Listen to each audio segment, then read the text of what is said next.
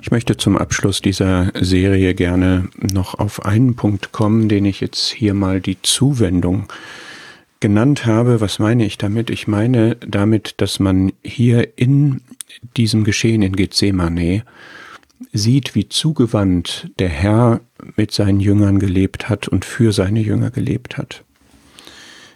Das ist am Ende dieser Szene noch einmal deutlich. Dann kommt er zum dritten Mal zurück von seiner Gebetszeit und er findet sie schlafend. Ihre Augen sind beschwert. Sie wissen nicht, was sie ihm antworten sollen, so wird es beim zweiten Mal geschildert. Er sagt dem Petrus, konntest du nicht eine Stunde wachen, wacht und betet? Das war vorher gewesen und jetzt beim dritten Mal sagt er, so schlaft denn weiter und ruht euch aus. Es ist genug, die Stunde ist gekommen, siehe, der Sohn des Menschen wird in die Hände der Sünder überliefert. Also jedes Mal nach jeder dieser drei Gebetszeiten kommt er und findet sie schlafend und nochmal und nochmal. Das ist einerseits so traurig, dass sie seiner Aufforderung, mit ihm zu wachen und zu beten, nicht folgen konnten. Und es ist andererseits so schön zu sehen, wie er damit umgeht. Und ich möchte das jetzt bewusst am Ende uns auch noch einmal ja vor die Herzen legen. Wir sind hier in der extremsten Situation, die es im Leben des Herrn gab. Wir haben gesehen, wie über die Maßen bestürzt und beängstigt er war und was da alles auf seiner Seele lag in diesem ringenden Kampf in, im Gebet. Und wir würden vielleicht sagen, wir müssen nur auf den Herrn fokussieren in der Betrachtung, weil das einfach so einzigartig ist, so einzigartig schlimm und darin aber auch so einzigartig herrlich. Und der Heilige Geist tut das in den Evangelien nicht.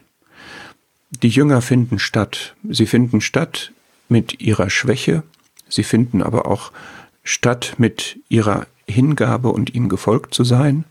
Und es findet auch in dem Leben des Herrn, und das ist auch wiederum herrlich, nicht nur dieses große Werk statt, was er vor sich hat, sondern es findet auch statt, dass er in diesem Werk zugewandt ist zu seinen Jüngern. Das ist ungeheuer lehrreich.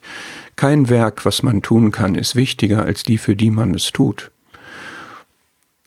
Und es ist hier der Diener im Markus-Evangelium, der Gott gedient hat, aber sein Dienst war an Menschen, für Menschen. Er war in diesem Sinne auch der Diener für seine Jünger. Und nichts darf uns im Auftrag des Herrn so erfüllen, dass es uns blind macht für die, um die es geht. Ganz sicher nicht für den Herrn, aber auch nicht für die Menschen, an denen wir jetzt eine Aufgabe hat. Und es darf auch keine Not in unserem Leben uns so vereinnahmen, dass wir den Blick verlieren, und das, das finde ich wirklich krass, weil ich das aus meinem Leben anders kenne, dass wir den Blick verlieren für die, mit denen wir zu tun haben, für unser Umfeld. Und darin ist uns der Herr jetzt auch wieder ein Vorbild, überhaupt von seiner Haltung her, aber auch wie er mit den Jüngern umgeht. Und ich möchte das mal in einen Kontext stellen. Er hat ja schon vor seinem Gebet sie aufgefordert zum Gebet. Und diesmal hat er sie aber nicht zum Gebet für ihn selbst aufgefordert, dass sie ihm darin beistehen sollen, sondern damit sie nicht in Versuchung kommen. So steht es in Vers 38, wacht und betet, damit ihr nicht in Versuchung kommt. Das heißt, das Gebet ist ein Mittel gegen die Versuchung, das finden wir im Vater unser auch so. Und diese Aufforderung zu beten für sie selbst zur Bewahrung, die steht in einem Kontext von einer ganzen Reihe von Hilfeleistungen, die der Herr schon getan hat. Er hat in Lukas 21 schon gewarnt und angekündigt, dass sie wachen und zu aller Zeit beten sollen. Er hat in Lukas 22 dem Petrus gesagt, dass der Satan begehrt, sie zu sichten wie den Weizen. Er hat in Johannes 16 angekündigt, dass seine Stunde gekommen ist und dass sie zerstreut werden und ihn allein lassen werden. Und sie wussten insofern von den Gefahren, sie wussten, dass das Beten das Mittel ist der Bewahrung, und hier sagt er es ihnen noch einmal, weil sie eingeschlafen waren. Das heißt, er hat sie gewarnt, vorangekündigt und er hat ihnen auch das Hilfsmittel gegeben und das ist ja bei uns auch nicht anders. Und doch sind wir auch oft träge und schlafen ein. Und dann hat er dem Petrus konkret auch gesagt, dass er für ihn gebetet hat und er auch beten wird und er fordert auch zum Gebet auf. Und gerade der Petrus wird dann hier adressiert, Simon, schläfst du? Denn er war in seinem Selbstvertrauen unabhängig geworden und hatte gesagt, dass ihm diese Dinge nicht passieren werden. Und wir haben immer so den Blick auf den Petrus, aber das haben alle gesagt. Matthäus 26, Vers 35 sagt, ebenso sprachen auch alle Jünger, dass ihnen so etwas nicht passieren wird. Wir sehen also hier eine mangelnde Wachsamkeit und ein mangelndes Gebet, ein innerliches sich unabhängig gemacht haben von Gott, was sich dann so auswirkt. Und am Ende werden ihn alle verlassen und fliehen, so schildert es hier das Markus Evangelium auch. Petrus bekommt hier diese besondere Ansprache, weil er eine führende Rolle hatte und es ist natürlich so, dass Führung durch Vorbild geschieht und dass Führer insofern auch im Gebet vorangehen sollen und dass sie auch diese besondere Verantwortung haben und dass sie, wenn sie in dieser Verantwortung versagen, dann auch besonders vom Herrn angesprochen und mit dem Ziel der Wiederherstellung ähm, von ihm in die Schule genommen werden. Und das resultiert dann am Ende aber auch wieder in Petrus in einem besonderen Dienst. Und es ist interessant, dass in seinen Briefen er ganz klare Aufforderungen und Ermutigungen in diese Richtung macht. In 1. Petrus 4, Vers 7, seid besonnen und nüchtern zum Gebet. Seid besonnen in dem Sinne, dass ihr nicht denkt, ihr kämt ohne Gebet aus. Seid besonnen in dem Sinne, dass ihr euch bewusst macht, welche Macht das Gebet hat. Und seid darin nüchtern, lasst euch davon durch nichts abbringen. In Kapitel 5, Vers 8 noch einmal seid nüchtern und wacht, also diese beiden Punkte des Gebets und des Wachens, die sind hier von ihm genannt. Und als eine Aufforderung eingekleidet in diese Nüchternheit, also unbeeinflusst zu sein von irgendwelchen Einflüssen, die uns das abspenstig machen wollen. Genauso hat Paulus das auch gesagt, wir sollen in Epheser 6, wir sollen alle Zeit beten und darin wachen. Das ist etwas, was zu unserer Waffenrüstung dazukommen muss. All das ist nicht gesetzlich gemeint, sondern es ist einfach eine, ein guter Rat, etwas, was passend für uns ist, etwas, was richtig, was gesund für uns ist. Nun sind aber die Jünger eingeschlafen und es ist wieder so schön, dass man könnte jetzt sagen, wir haben hier eine Szene, da ist der Herr das wirklich absolute Vorbild in, in allerschlimmsten Umständen.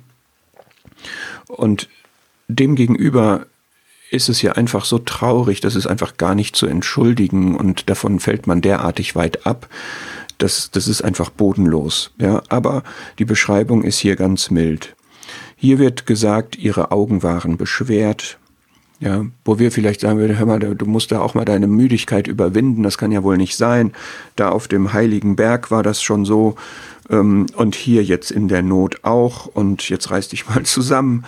Und ja, das war nicht richtig, dass sie da eingeschlafen sind, aber es wird hier schon die natürliche Erklärung dafür gegeben und noch zu Herzen gehen, da ist das in Lukas, dass gesagt wird, sie waren eingeschlafen vor Traurigkeit, also sie waren emotional überwältigt. Das kostet seelische Kraft, das mitzuerleben, wie es um den Herrn hier jetzt stand. Ähm, und auch so rührend, wie gesagt wird, sie wussten nicht, was sie ihm antworten sollten. Ja, wie oft stehen wir vielleicht so vor dem Herrn, weil wir versagt haben und wir wissen einfach nicht, was wir antworten sollen, weil es gibt keine wirkliche Entschuldigung. Und was sollen wir denn schon sagen? Und dann ist es gut, dass man sieht, wie der Herr dann darauf reagiert. Er hat den Schlaf als, als eine Realität jetzt hier wahrgenommen und er sieht ihren Zustand, er kennt ihre Schwachheit, er hat Mitleid damit und er sagt, schlaft denn weiter und ruht euch aus. Wie gnädig. Das war nicht, dass er damit jetzt das gebilligt hätte, dass sie geschlafen hatten, aber die Zeit des Wachens in dem Sinne war jetzt vorbei und sie, der Sohn des Menschen wird jetzt in die Hände der Sünder überliefert, die marschierten da an und was sie jetzt brauchten, war eine, eine Kräftigung, um den kommenden Herausforderungen gewachsen zu sein. Es ist schon interessant, dass wir das in unserem Leben eben auch brauchen. Dieses Wachen und Beten ist eine grundsätzliche durchgängige Haltung, aber äh, Schlaf brauchen wir schon auch.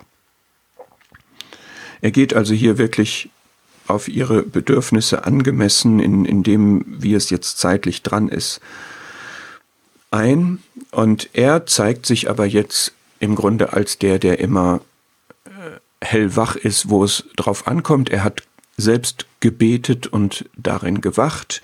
Der Schlaf unterscheidet sich ja von der Wachheit darin, dass man eben dann untätig ist, dass man ähm, un sich nicht verteidigen kann, dass man nicht aktiv sein kann, dass man auch die Realität gar nicht mitbekommt, während der, der wach ist, der hat, ist parat, der kann aktiv sein, der kann in den Kampf gehen. Ähm, und der Herr, das ist jetzt hier noch sehr beeindruckend am Ende, er hat diesen Gebetskampf hinter sich und er ist jetzt komplett in Frieden, nachdem er sein Anliegen vorgebracht hat, mit dem Vater alles durchgegangen ist. Er ist jetzt standfest. Er, anders als die Jünger, insgesamt anders als die drei Jünger hier und anders als der Petrus. Und während er früher durch die Mitte derer einfach hindurch weggegangen war, die ihn äh, fangen und töten wollten, übergibt er sich jetzt freiwillig in die Hände der Sünder. Es ist ihre Stunde und die Gewalt der Finsternis. Und vielleicht wollen wir jetzt zum Abschluss nochmal resümieren, diese Andachten standen ja unter der Überschrift Impulse für unsere Anbetung, was wir alles an Anbetungswürdigem hier von dem Herrn sehen. Wir sehen seine Herrlichkeit als Mensch in der Bewährung des Glaubens, seines Glaubens an seinen Gott und die eine Herrlichkeit hervorgebracht hat, die, die herrlicher ist als Gold, ja, wenn wir da den Petrusbrief mal heranziehen. Wir sehen die Herrlichkeit seiner Abhängigkeit, des Abhängigen, der Gott in, in seinem Gebet und in seinem Vertrauen ehrte und uns darin ein Vorbild ist. Wir haben die Herrlichkeit jetzt gerade gesehen des gütigen Herrn seiner Jünger, der auf ihr Wohl bedacht war, der milde im, im Urteil war, der sie bewahrte, der sie wiederherstellte.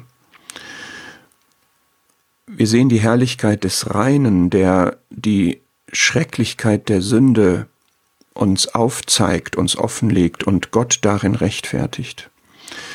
Wir sehen die Herrlichkeit des liebenden Hirten, den nach dem Heil dürstet und der sein Leben gibt und dieses Leid auf sich nimmt. Wir sehen die Herrlichkeit des Gehorsamen, der sich vollständig Gottes Willen unterstellt und wegen seiner Frömmigkeit erhört wird. Und wir sehen auch, obwohl hier der Mensch ganz im Vordergrund steht, Jesus als der vollkommene Mensch, wir sehen auch die Herrlichkeit des Sohnes, der er gleichzeitig war und der eine innige Gemeinschaft mit dem Vater auch und gerade jetzt hatte und dabei auch deutlich macht, dass niemand den Sohn erkennt als nur der Vater. Das ist alles wirklich, wirklich anbetungswürdig.